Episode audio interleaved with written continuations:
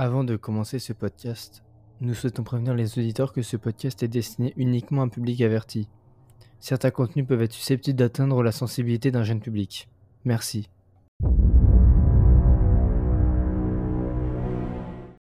Bonjour tout le monde, avant de débuter le podcast, on voulait vous remercier vraiment d'avoir pris le temps d'écouter notre premier podcast sur Terrifier la semaine dernière. Ça compte beaucoup pour nous, alors euh, merci beaucoup. Pour ceux qui n'ont pas encore eu l'occasion de l'écouter, on vous invite très fortement à le faire. Il est toujours disponible.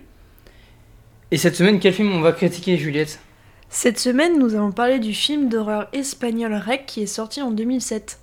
Rec, c'est un fan footage qui est réalisé par Paco Plaza et Jaume Balaguerro. Euh, le film y retrace un reportage pour une télévision locale. Donc le personnage principal, Angela, est accompagné de son caméraman et tous les deux ils doivent relater le quotidien de ceux qui travaillent de nuit. Pour ce reportage, elle va raconter le quotidien des pompiers. La nuit elle est calme, il n'y a aucune urgence, jusqu'au coup de fil d'une vieille dame qui réclame secours. Lorsque Angela arrive avec les pompiers à l'appartement de la vieille dame, il voit sur place que les voisins sont très inquiets. Son reportage va enfin sortir de la routine, mais il ne s'imagine pas à quel point.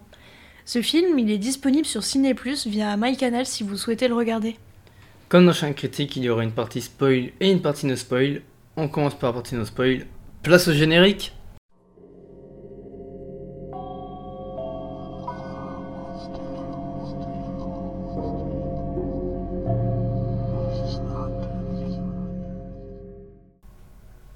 Tout d'abord, la fameuse question. Est-ce que tu avais des attentes avant de voir ce film? J'ai pas trop trop d'attentes euh, pour voir ce film. Je sais que tu m'en avais parlé un peu euh, pendant le mois d'octobre parce que tu voulais faire un rush de film euh, au mois d'octobre et du coup il y avait Rec. Et je me tâtais un peu à le regarder mais j'avais peur d'avoir peur. Mais quand je l'ai regardé avec toi j'avais un peu moins peur. Mais sinon euh, en vrai vous allez voir par la suite j'ai pas, j'ai pas mal kiffé. Et toi? Oh bah, Moi, je connaissais déjà la scène finale, parce que quand j'étais petite, il y avait mes parents qui avaient ce film sur un disque dur. Et le film, je sais pas pourquoi, mais ça commençait toujours avec cette scène. Et ça m'a toujours fait sursauter. Du coup, bah, je savais d'avance que j'allais avoir peur quand même à un moment du film. Mais en plus, j'étais pas mal hypée de le voir ce film parce qu'il était disponible sur aucune plateforme. Et j'ai regardé du coup, comme tu l'as dit, bah, la première fois en octobre parce qu'il était disponible enfin sur Canal+. Donc j'étais vraiment contente de pouvoir le regarder euh, enfin après tant de temps. Mais du coup, euh, qu'est-ce que t'en as pensé? Pour être honnête, en vrai, je l'ai pas trop kiffé de fou parce que j'étais pas dans la meilleure ambiance possible. Vraiment, j'étais en plein jour, il y avait plein de bruit autour de moi, donc j'étais pas dans l'ambiance optimale pour euh, l'ambiance. Mais je pense, euh, si j'étais dans l'ambiance, j'aurais pas mal kiffé. J'aurais eu peur du coup. Mais c'était une bonne expérience. Euh, on va dire, je vous le conseille, c'est très bien. Vous allez voir par la suite euh, pourquoi c'est bien et pourquoi c'est pas bien aussi. Et toi? Moi, j'ai beaucoup aimé le film. Je trouvais comme quoi il y avait tout le temps des rebondissements, donc on n'avait pas le temps de s'ennuyer. C'est une histoire qui est assez différente des histoires d'horreur de base, je dirais, mais après, c'est seulement mon opinion. Je trouvais que le rythme était ni trop lent, ni trop rapide. Ça a pas pris non plus beaucoup de temps pour amener l'horreur euh, dans le film, environ 20 minutes. Mais en même temps, il y avait pas toutes les deux secondes une scène d'horreur, euh, c'était très bien rythmé. C'est ce que j'allais dire, c'est ce que j'ai pensé aussi, c'est que ce qui était bien, c'est que ça mettait pas 10 000 ans à se lancer. Genre, euh, ça rentre tout de suite direct dans le film, on n'a pas le temps de comprendre que l'horreur part direct par rapport à d'autres films. On voit bien euh, aussi dans ce film qu'ils avaient pas trop de moyens. Alors c'était un peu fait à la bonne franquette. Ouais, c'est vrai, mais après, c'est comme tous les fans footage, hein. comme euh, Paranormal Activity, ou surtout projet Blair Witch. Mais contrairement à ces films, je trouvais qu'on s'ennuyait beaucoup moins. Parce que Paranormal Activity, à part la nuit, il n'y a rien qui se passe. Et c'est tout le temps pareil dans chaque film. Et le projet Blair Witch, à part les dernières minutes du film qui nous mettent enfin dans l'ambiance, bah, pour ma part, je m'étais vraiment ennuyée devant. Ouais, c'est vraiment bien rythmé, il n'y a pas de moment de blanc, euh, c'est super bien réalisé. Il se passe des choses tout le temps et on n'a pas le temps de s'ennuyer. Les acteurs, on n'accentue pas vraiment leur réaction. Genre vraiment, ça sent que c'est naturel et on ressent la peur vraiment en eux. Ouais, les acteurs, ils jouaient vraiment bien leur rôle. Je pense que s'ils avaient surjoué, ça aurait rendu le film pas du tout crédible. Et ça aurait plus été une comédie qu'autre chose. Je pense qu'on peut féliciter le casting. Ouais, il était vraiment à la hauteur. Il y a d'autres choses qui t'a fait aimer le film? Ouais, euh, j'ai bien aimé que bah, ce soit en fin de footage, parce que ça nous permet d'être le plus possible bah, dans l'ambiance du film. On a l'impression d'être avec les personnages parce que tout le monde s'adresse à nous, à la caméra, et on est plongé dans l'histoire du coup avec eux. J'ai une petite anecdote à vous raconter par rapport à ça. En effet, le réalisateur euh, Paco Plaza et Romé euh, Balaguero ont voulu construire le cauchemar le plus crédible possible. Une expérience terrifiante euh, qui pourrait garder le public le plus captif possible. Ils ont donc décidé de raconter cette histoire comme un reportage de télévision en direct, de tourner en live avec l'horreur qui survient en temps réel, sans possibilité de stopper le récit. L'idée est de laisser l'action se développer devant les yeux du spectateur. Comme si tout ce qui se passait à l'image était vraiment en train de se dérouler avec le minimum d'éclipse temporelle. Bah, ils ont réussi leur challenge parce que toutes les personnes que je connaisse qui ont regardé le film, ils ont tous eu peur. Merci pour ces petites anecdotes.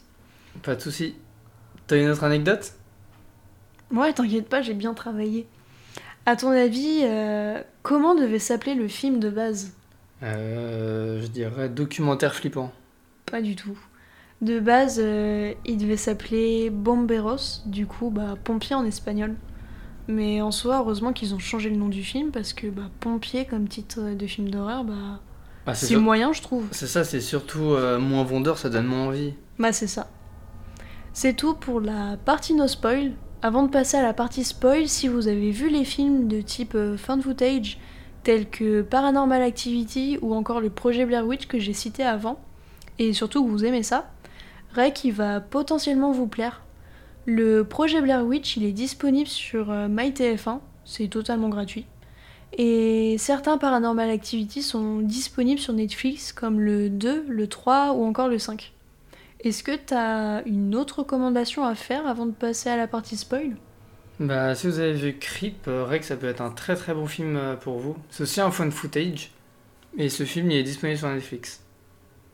La partie no spoil est terminée, on va passer à la partie spoiler. Pour ceux qui ne veulent pas être spoilés, on vous invite encore à vous abonner à notre podcast, à notre compte Instagram du même nom. N'oubliez pas de nous retrouver tous les vendredis à 20h pour un nouvel épisode.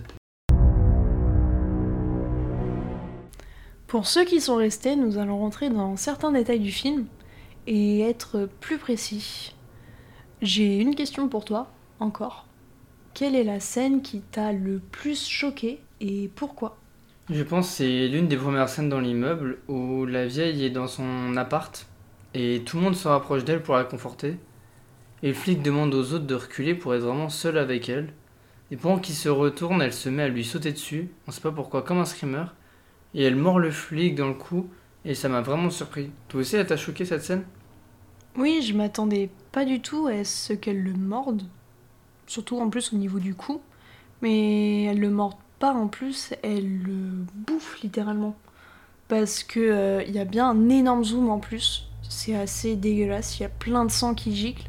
Mais contrairement à Terrifier, c'était beaucoup plus réaliste. Il y a aussi une autre scène qui se passe euh, juste après celle-ci. Elle fait beaucoup moins peur, mais elle m'a fait autant sursauter.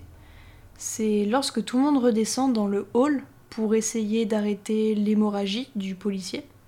Il y a les habitants de l'immeuble qui voient comme quoi le policier il est rempli de sang. Du coup, bah, ils commencent tous à paniquer et puis là on entend un cri et on voit quelqu'un qui tombe de plusieurs étages. Et cette scène, elle m'a vraiment surpris parce que je m'attendais pas à voir un rebondissement aussi rapidement. Je crois que cette scène, elle vient 5 minutes, même pas après que le policier se soit fait mordre. Ouais, c'est aussi une scène qui m'a vraiment fait sursauter, je m'attendais pas non plus. On n'a pas le temps de s'ennuyer devant ce film. C'est ça, à peine, il y a une scène atroce qui se passe. On n'a même pas le temps de se remettre de nos émotions qu'il y a vraiment une autre scène encore sanglante qui arrive soudainement. Maintenant, viens, on parle de la petite fille là, Jennifer. On ne pouvait pas douter une seule seconde qu'elle était possédée. Et qu'elle était le pas sur zéro, on ne donne aucun indice pour que pour qu'on soit vraiment le plus surpris. Ouais, on a appris que vers la fin du film à peu près. Il y a juste une phrase qu'un scientifique a dit qui nous a tout de suite fait tilter que c'était la fille en fait qui était contaminée et qui a contaminé bah, tout l'immeuble. Ouais, comme quoi un chien avait des symptômes inconnus, était tombé dans le coma, puis quelques minutes après il s'est réveillé avec une agressivité hors du commun et a attaqué tous les animaux de la clinique. C'est ça? C'est ça.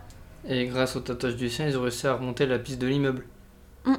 On suppose que le virus se transmet du coup, je pense, par la salive, vu que sinon comment la fille aurait pu être contaminée?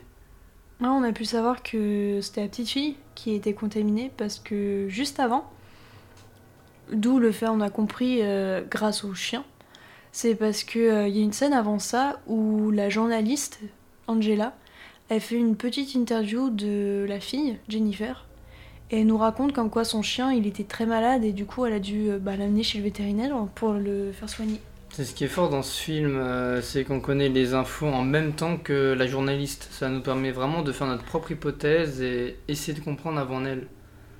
Je pense que c'est pour cette raison que j'ai bien aimé le film. Tu penses que c'est ce genre de film on essaye de notre côté de trouver des explications du personnage principal en même temps que le personnage principal, c'est ce que tu kiffes? Ouais, j'aime bien découvrir en même temps les informations et pas qu'on sache à l'avance ce qui se passe.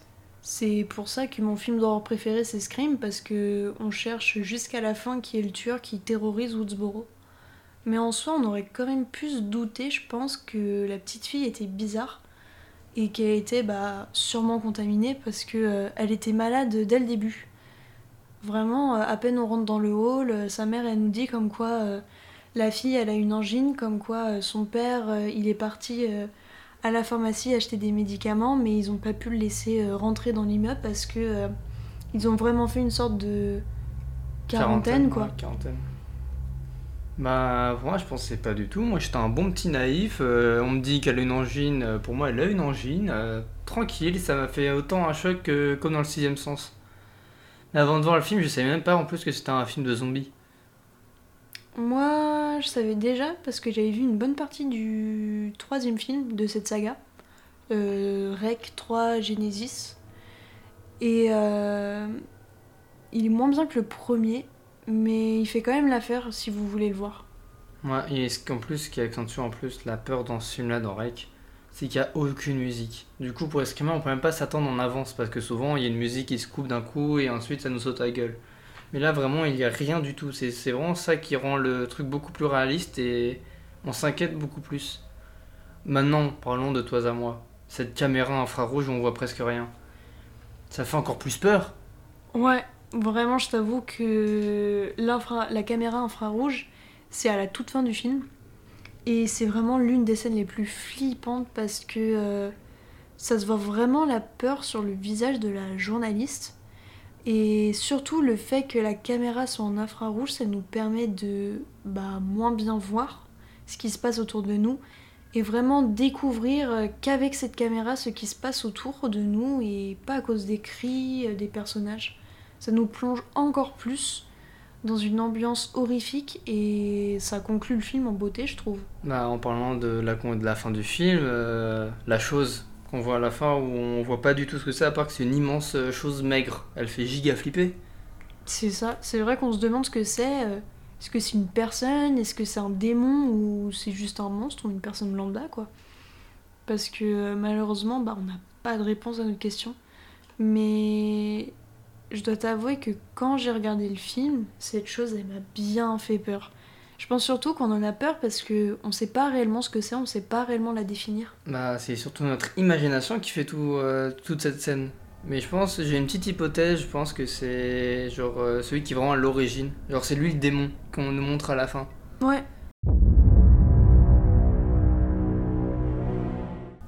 Pour conclure, j'ai beaucoup aimé ce film. Je pense qu'il rentre parfaitement dans mon top 10 de films d'horreur préférés. Je lui mettrai la note de 9 sur 10 parce que bah, il était vraiment bien. Mais de temps en temps, il y avait quand même beaucoup de choses qui s'enchaînaient et on n'avait pas trop le temps de comprendre. Et toi? De mon côté, je donnerai un bon 7,5 sur 10, car comme je l'ai dit au début, j'étais pas dans les meilleures conditions, mais c'était quand même un très bon film found footage, je pense un des meilleurs que j'ai vu quand même, je le recommande. Passons à la recommandation, je pense que si vous avez aimé l'univers de Rec ou les found footage, The Visit, je pense, c'est le film qu'il vous faut. Pour ceux qui veulent le voir, c'est l'histoire de Loretta, qui avait coupé les ponts avec ses parents après une dispute. 15 ans après, grâce à Internet, ses parents ont retrouvé sa trace et apprennent qu'elle est devenue mère de deux enfants. Ils vont donc demander à accueillir leurs petits-enfants dans leur ferme en Pennsylvanie pendant une semaine. Loretta va accepter. Becca et son frère Tyler arrivent donc dans la maison d'enfance de leur mère, une grande demeure perdue dans la campagne. Mais des choses bizarres ne vont pas tarder à se passer. Si vous voulez voir le film, ce film est disponible sur Netflix. C'est la fin de ce podcast. N'oubliez pas de vous abonner à notre compte Instagram du même nom et surtout au podcast, c'est le plus important. On vous dit à la semaine prochaine pour une nouvelle critique. À la semaine prochaine